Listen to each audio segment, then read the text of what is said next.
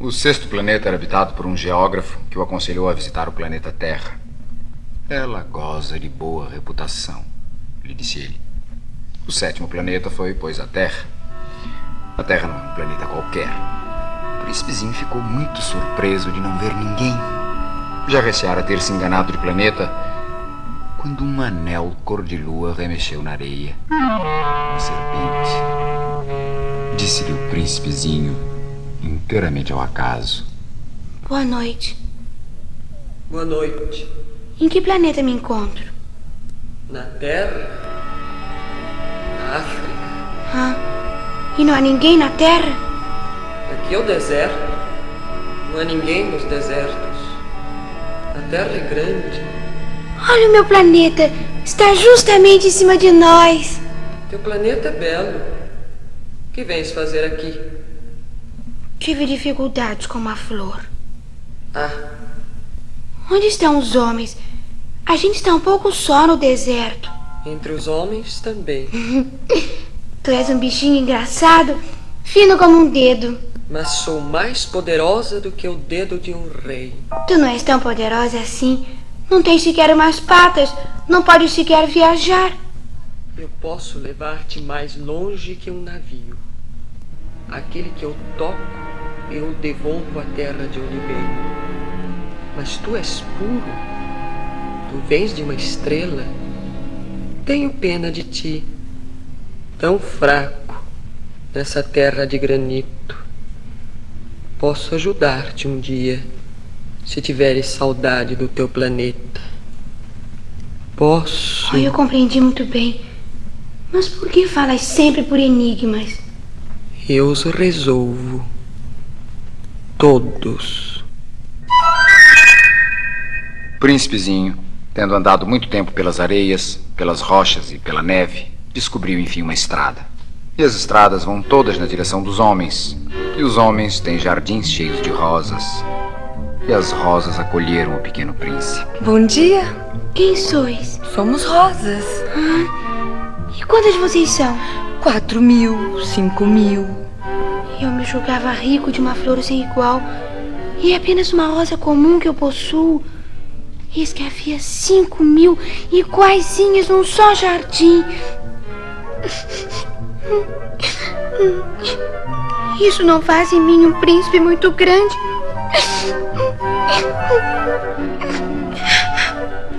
Bom dia. Bom dia. Quem és tu? Tu és bonita. Sou uma raposa.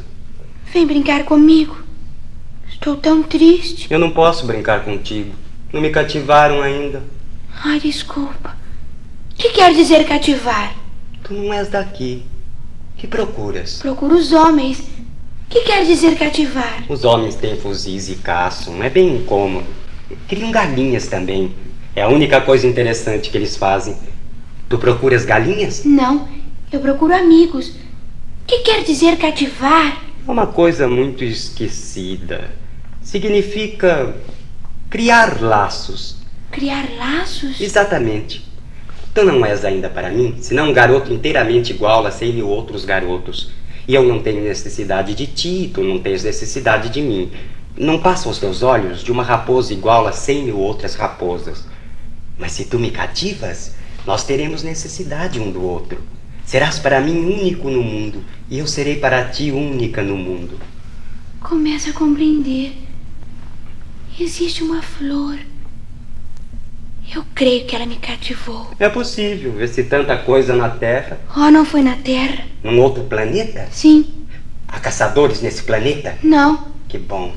E galinhas? Também não. Nada é perfeito. Minha vida é monótona. Eu caço as galinhas, os homens me caçam. Todas as galinhas se parecem e todos os homens se parecem. E por isso eu me aborreço um pouco. Mas se tu me cativas, minha vida será como que cheia de sol. Conhecerei um barulho de passos, que será diferente dos outros. Os outros passos me fazem entrar debaixo da terra. o teu me chamará para fora da toca como se fosse música. E depois, olha, vês lá longe os campos de trigo? Eu não como pão. O trigo para mim é inútil. Os campos de trigo não me lembram coisa alguma. Isso é triste. Mas tu tens cabelos cor de ouro. Então será maravilhoso quando me tiveres cativado. O trigo que é dourado fará lembrar-me de ti, e eu amarei o barulho do vento no trigo. Por favor, cativa-me. Bem quisera, mas eu não tenho muito tempo. Tenho amigos a descobrir e muitas coisas a conhecer. A gente só conhece bem as coisas que cativou. Os homens não têm mais tempo de conhecer coisa alguma. Compram tudo prontinho nas lojas, mas como não existem lojas de amigos, os homens também não têm mais amigos. Se tu queres um amigo, cativa-me. O que é preciso fazer? É preciso ser paciente. Tu te sentarás primeiro um pouco longe de mim, assim, na relva. Eu te olharei com o canto do olho e tu não dirás nada. Mas cada dia te sentarás mais perto. No dia seguinte, o príncipezinho voltou. Teria sido melhor voltares à mesma hora. Se tu vês, por exemplo, às quatro da tarde, desde as três eu começarei a ser feliz. Quanto mais a hora for chegando, mais eu me sentirei feliz. Às quatro, então, estarei inquieta e agitada. Descobrirei o preço da felicidade. Mas se tu vens a qualquer momento, nunca saberei a hora de preparar o coração. Assim o príncipezinho cativou a raposa. Mas quando chegou a hora da partida, Eu vou chorar. A culpa é tua. Eu não te queria fazer mal, mas tu quiseste que eu te cativasse. Quis. Mas tu vai chorar, Vou. então não estás lucrando nada. Eu lucro por causa da cor do trigo. Vai rever as rosas. Tu compreenderás que a tua é a única no mundo. Tu voltarás para me dizer adeus e eu te farei presente de um segredo. foi o príncipezinho rever as rosas e concluiu que a sua era a única no mundo. Voltou então à raposa. Adeus. Adeus. Eis o meu segredo. É muito simples. Só se vê bem com o coração. O essencial é invisível para os olhos. O essencial é invisível para os olhos. Foi o tempo que perdeste com tua rosa que fez tua rosa tão importante. Foi o tempo que eu perdi com a minha rosa. Tu te tornas eternamente responsável por aquilo que cativas. Tu és responsável pela rosa. Eu sou responsável pela minha rosa.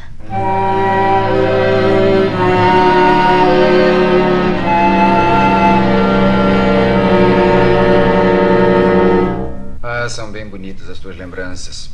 Mas eu ainda não consertei meu avião. Não tenho mais nada para beber. Tem sede? Procuremos um poço. Tenho sede também. É absurdo procurar um poço ao acaso na imensidão do deserto. No entanto, pusemos-nos a caminho. Já tínhamos andado horas em silêncio quando a noite caiu e as estrelas começaram a brilhar. As estrelas são belas por causa de uma flor que não se vê. É mesmo. O deserto é belo. O que torna belo o deserto é que ele esconde um poço em algum lugar. Como o príncipezinho adormecesse, tomei nos braços. Eu estava comovido. Tinha a impressão de carregar um frágil tesouro. Parecia-me mesmo não haver na terra nada mais frágil. Considerava a luz da lua, a fronte pálida, os olhos fechados, as mechas de cabelo que tremiam ao vento. E eu pensava: o que eu vejo não é mais que uma casca. O mais importante é invisível. E caminhando assim descobri o poço. O dia estava raiando. Parecia um poço de aldeia, mas não havia ali aldeia alguma e eu julgava sonhar. Mas os olhos são cegos. É preciso buscar com o coração. É preciso que cumpras a tua promessa. Que promessa! Tu sabes, a mordaça do meu carneiro. Eu sou responsável pela flor. Depressa, por favor.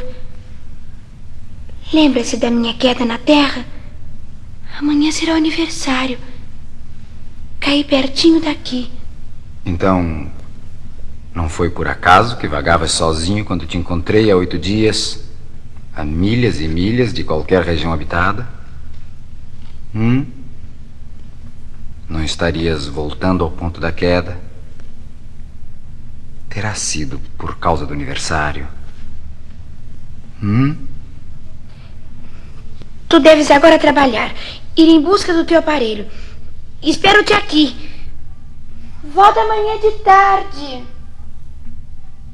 Parti lembrando-me da raposa. A gente corre o risco de chorar um pouco quando se deixou cativar.